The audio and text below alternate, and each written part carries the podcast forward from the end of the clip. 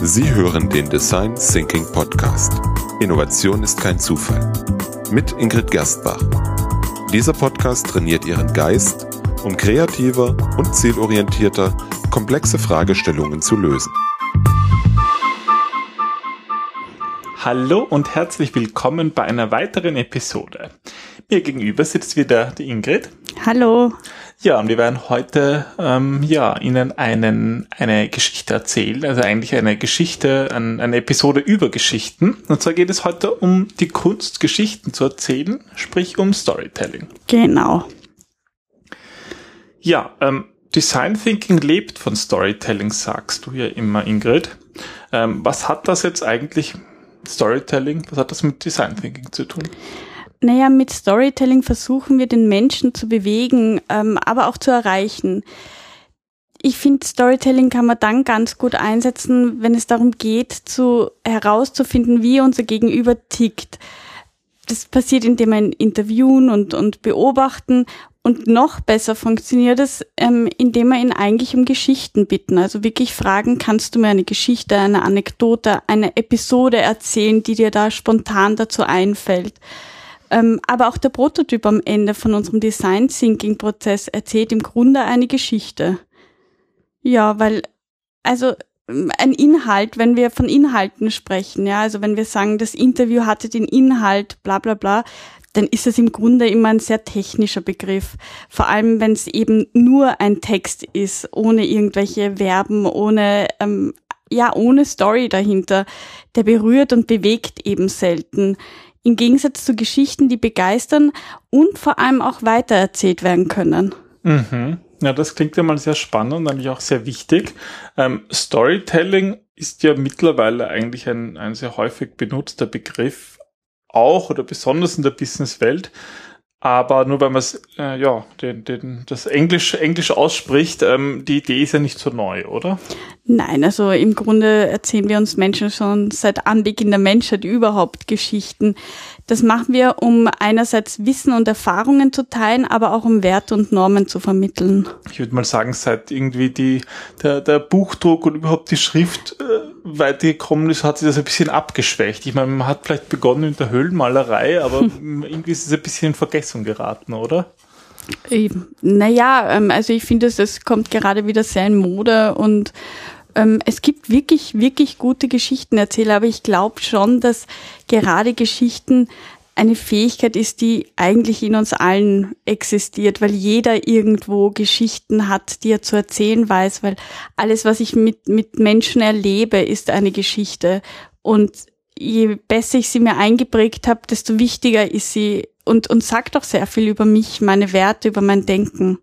Also ich kann zumindest definitiv sagen, dass du ein guter Geschichtenerzähler bist. Danke.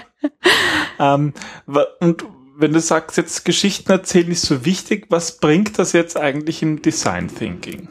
Naja, die Fähigkeit, eine gute Geschichte zu erzählen, ist gerade im Design Thinking so wichtig, weil sie dabei hilft, Menschen für eine Sache zu begeistern, zu motivieren, aber auch zu überzeugen, Menschen mitzunehmen auf eine Reise, ähm, sie irgendwie ja, eigentlich am meisten sie davon überzeugen, ähm, an eine Sache mitzuglauben, mitzukämpfen, sie mitzureißen, sie mitzunehmen, ähm, auf einem Weg, auf eine weitere Geschichte, sie mhm. einzubinden sind wir wieder bei diesem sehr äh, eigentlich emotionalen oder auch empathischen Ansatz, den ja. du so da stark vertrittst.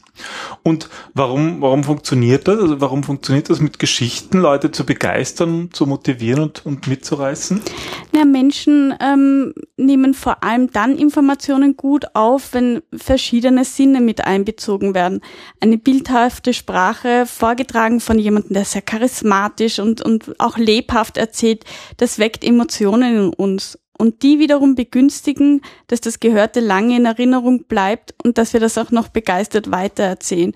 Also in einer Geschichte, wenn wir das noch mit mit bildhafter Sprache ähm, ausschmücken, wenn wir dazu noch vielleicht unser unser ähm, ja unser auditives Vermögen mit einbeziehen, also vielleicht sehr melodisch sprechen, wenn wir irgendwie Fragen auch wirklich, dass ein, ein Fragezeichen am Ende kommt, einsetzen, wenn wir ähm, aber auch zum Beispiel unseren Geruchssinn mit einbeziehen und sagen, ja, das hat geduftet nach Zimt und Apfelstrudel wie bei der Oma damals, also wenn wir auch noch Metaphern ähm, verknüpfen und dann vielleicht noch das Kinästhetische, das Berühren, das Handeln, das greift sich an oder ergreift danach, also bestimmte Keywords, sage ich mal, verwenden, dann können wir Menschen begeistern, dann, dann wird das noch bildhafter, dann wird das noch vorstellbarer und das können sie besser verknüpfen, weil unser Hirn, das muss man sich vorstellen, wie ein Riesennetzwerk und viel Information ist schon vorhanden und je mehr wir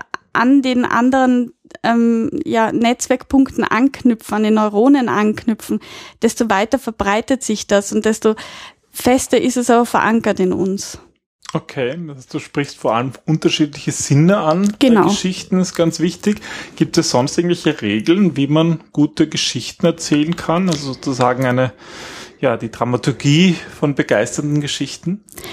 Ja, also auch wenn die Inhalte stark variieren, folgt jede Geschichte trotzdem im Grunde denselben Regeln. Ähm, das, Griech, das, griechische Wort Dragos ähm, bedeutet Handlung, Drama. Eine Dramaturgie meint aber im Grunde mehr das geht darum, einen Spannungsbogen zu erzeugen, um die Zuhörer zu aktivieren, damit sie aufmerksam bleiben. Den Spannungsbogen, den baust du im Grunde vom ersten Moment auf und den ziehst du dann rüber bis zum Schluss. Mhm. Ähm, kennt man von einem, zum Beispiel von einem guten Witz oder so, der lebt ja auch von der Von einem Spannung. guten Witz, genau, aber auch ähm, jedes gute Theaterstück hat im Grunde diese fünf klassischen Elemente.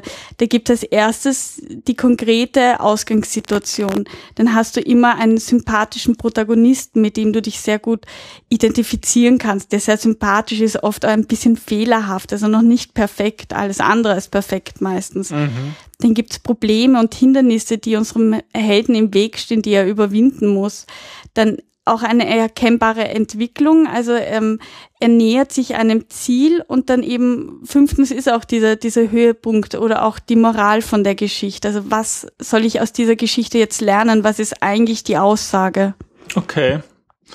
Gut, und wenn man die Aussage sozusagen, ja, eigentlich definiert hat, ja, dann kann man sich nicht dran machen, von hinten herum irgendwie diese Geschichte sich zu überlegen, genau. oder?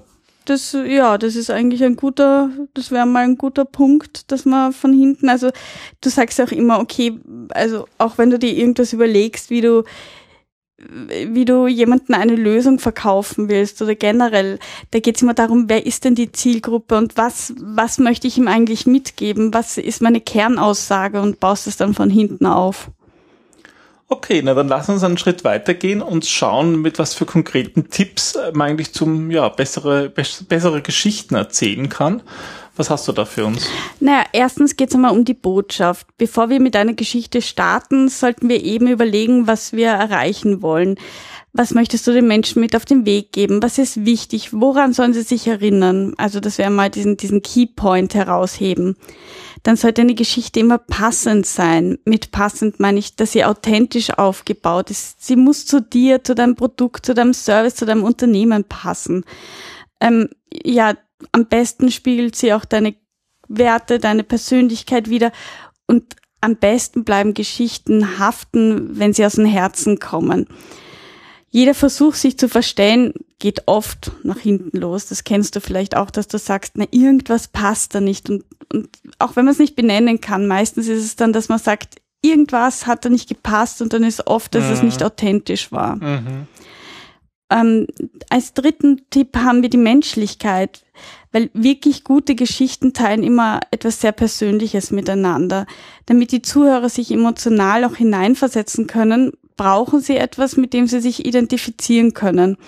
Deswegen ähm, erzählen Geschichten oft auch von Ängsten und Sorgen, eben von sehr menschlichen ähm, Begebenheiten je perfekter sich ein Mensch gibt, desto unsympathisch wird er, weil das nicht authentisch ist, desto verstellter wirkt er auch. Das ist ja auch so ein bisschen bei den fünf Elementen, die du vorher genannt hast, so, es gibt diese Hindernisse zu überwinden und der Protagonist ist nicht perfekt, sondern ja. der hat halt so seine Fehler wie jeder von uns. Genau. Mhm. Dann haben wir viertens die Herzlichkeit weil wirklich packende Geschichten, die leben eben von diesen, genau von diesen Emotionen. Geschichten müssen mitreißen, damit sie bleiben wenn Menschen gemeinsam lachen, dann haben sie etwas, womit sie, auch wenn es nur für kurze Zeit ist, was sie verbindet, was gemeinsam ist. Fünftens der Geist. Geschichten im Design Thinking haben auch immer eine Botschaft und dienen eigentlich selten der bloßen Unterhaltung. Du wirst ja zum Denken anregen, neue Einsichten ermöglichen oder eine Orientierung von mir aus bieten. Es geht um diesen Aha-Moment. Ähm, es geht darum, dass, dass du irgendwie auch wenn du die Geschichten erzählen lässt, es geht um diese Kernaussage, dieses herauszufinden, welche Werte Menschen bewegen, was ist es, das Menschen treibt. Anpassung. Wir sollten darauf achten, dass wir die Menschen auch wirklich abholen, also gerade den Zuhörer, weil du hast dich ja sehr lange mit dem Nutzer, mit dem Kunden beschäftigt und gerade im Design Thinking viel Empathie aufgebaut. Und das musst du aber auch zeigen, weil sonst hat sich das alles nicht ausge ausgezahlt. Deswegen überleg bereits im Vorfeld, was du über deine Zuhörer schon weißt. Worum geht es? Was möchte er oder sie wissen? Was erwartet jemand sich von einem Vortrag? Also, oder wenn wir nach Geschichten fragen, ähm, was, warum fragen wir nach dem Wie? Was wollen wir heraushören? Also, wonach fragen wir? Was, was ist die Key-Information? Also, ähm, ich frage zum Beispiel oft in Interviews, wie kann ich mir das vorstellen, wenn ich einen Tag mit Ihnen Platz tauschen müsste? Was müsste ich machen? Wie müsste ich mich verhalten? Und dann kommen die Geschichten. Dann erzählen sie dir genau, wie du dich verhalten müsstest. Das ist am Anfang noch sehr stockend, aber je länger sie reden, desto mehr kommen sie in die Erinnerung, desto authentischer werden sie, desto weniger reden sie eigentlich mit dir, sondern erzählen eine Geschichte. Mhm. Und Ganz wichtig, last but not least, keine leere Versprechungen. Nichts ist schlimmer, als wenn du Erwartungen nicht erfüllst. Gerade wenn du ein Problem erläuterst, dann muss am Ende auch die Antwort kommen. Sprich niemand, am Ende der Geschichte. Ja, weil niemand will seine Zeit verschwenden und gerade ein Vielschwätzer, der sich womöglich selber ähm, einfach nur zuhören möchte, der selber nur einfach groß daherreden möchte, das möchte niemand. Da ja, das, das ist meine Zeit ist zu schade.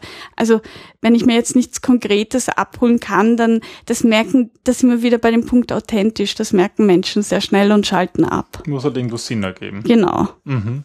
Diese Tipps nehme ich an, beziehen sich jetzt eigentlich alle auf die Situation, wenn man sozusagen als Design Thinker auch irgendwo dann so ein, ein Fazit ziehen möchte, sprich sozusagen im Prototyping. Nee, im Prototyping, da hast du dann eine ähm, etwas Reales, etwas zum Anfassen, sei es auch ein Rollenspiel. Da erzählst du ja auch eine Geschichte. Wie soll dieser Service, der Prozess, wie soll das aussehen? Also was möchtest du damit erreichen? Ähm, wie könnte die Lösung aussehen? Da erzählst du ja auch eine Geschichte. Ähm, Im Interview, also im Einfilmbereich vor allem, da lassen wir uns wiederum Geschichten erzählen. Und damit man Geschichten bekommt, fragt man nach dem Wie eben. Also wie sieht es bei Ihnen aus? Ähm, wie muss ich mir das vorstellen oder wie kann ich mir das vorstellen, wie das bei Ihnen passiert oder wie läuft denn ein Tag ab? Also sehr offene Fragen. Ruhig auch nach Anekdoten erzählen, damit man sagt, okay, ähm, haben Sie ein Beispiel für mich?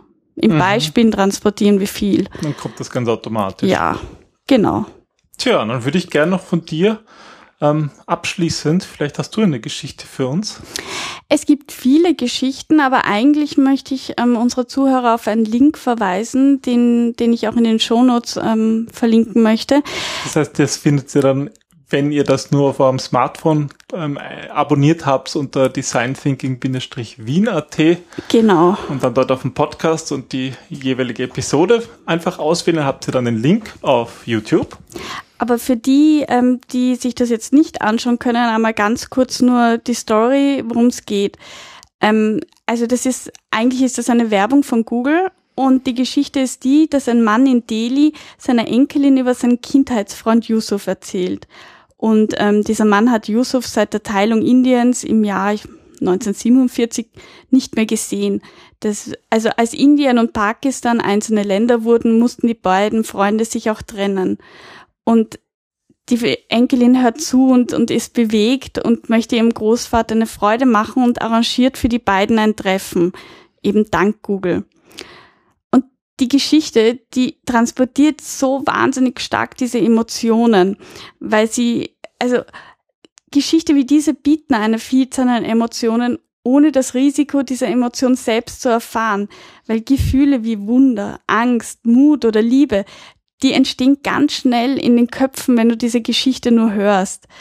Also es geht darum, im Grunde, was, was Google uns damit zeigt, dass wenn wir wirklich auf den Kunden hören, wenn wir zuhören, dann können wir diese Geschichten, die uns erzählt werden, auch nutzen, um die eigene Kreativität anzukurbeln und unserer Kreativität freien Lauf zu lassen. Weil durch diese Analyse von solchen Geschichten bekommst du so wichtige Einblicke in die wahren Bedürfnisse und Wünsche. Also keiner hätte gesagt oder der Großvater hätte nicht gesagt, oh, ich hätte gern eine Suchmaschine, mit der ich dann meinen Freund Yusuf finden kann.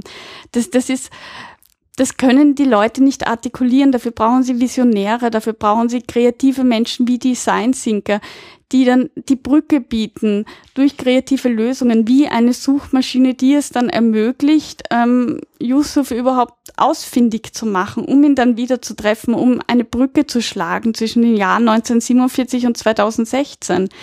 Also das, das ist dann das ist das, wo ich die Leute aufrufe, Design Thinking anzuwenden damit solche schönen Brücken geschlagen werden können.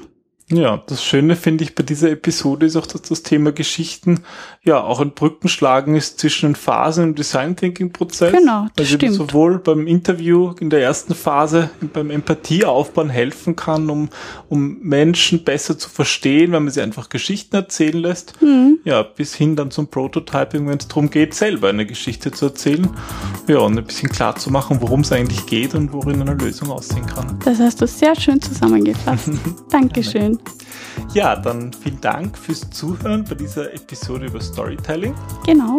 Wenn ihr noch irgendwelche Fragen habt, könnt ihr gerne uns schreiben. Mhm. Ähm, ja, und so vielen Dank und wir freuen uns aufs nächste Mal. Bis zum nächsten Mal. Tschüss. Tschüss.